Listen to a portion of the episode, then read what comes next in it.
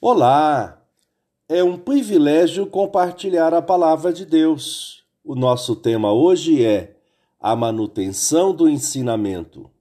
Em 1 Timóteo 6, 22 a 21, lemos: E você, ó Timóteo, guarde o que lhe foi confiado, evitando os falatórios inúteis e profanos e as contradições daquilo que falsamente chamam de conhecimento, pois alguns, professando-o, se desviaram da fé. A graça esteja com vocês.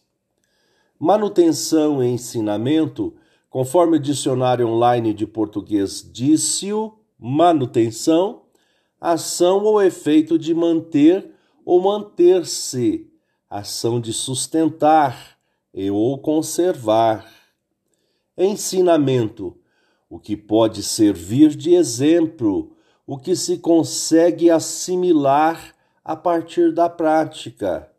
Lição. O apóstolo, nesta perícope e porção de texto, advertiu com veemência o seu discípulo Timóteo para que guardasse o que lhe havia sido confiado, o ensino da palavra, o conhecimento a respeito de Cristo a nova vida, a vida eterna, que é alcançada por intermédio do seu amor incondicional revelado na cruz do Calvário.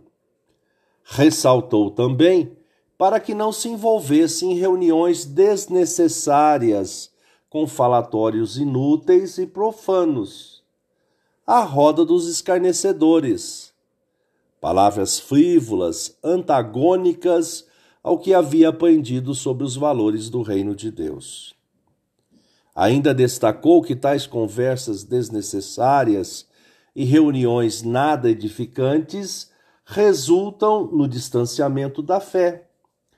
Esse conselho perdura até nós, pois o nosso foco deve estar em viver para testemunhar e evidenciar o amor de Cristo àqueles que precisam ser alcançados.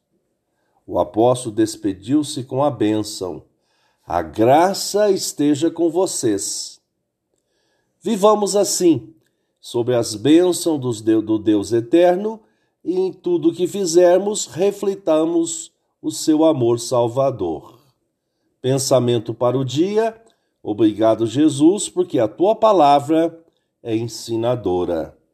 Deus te abençoe.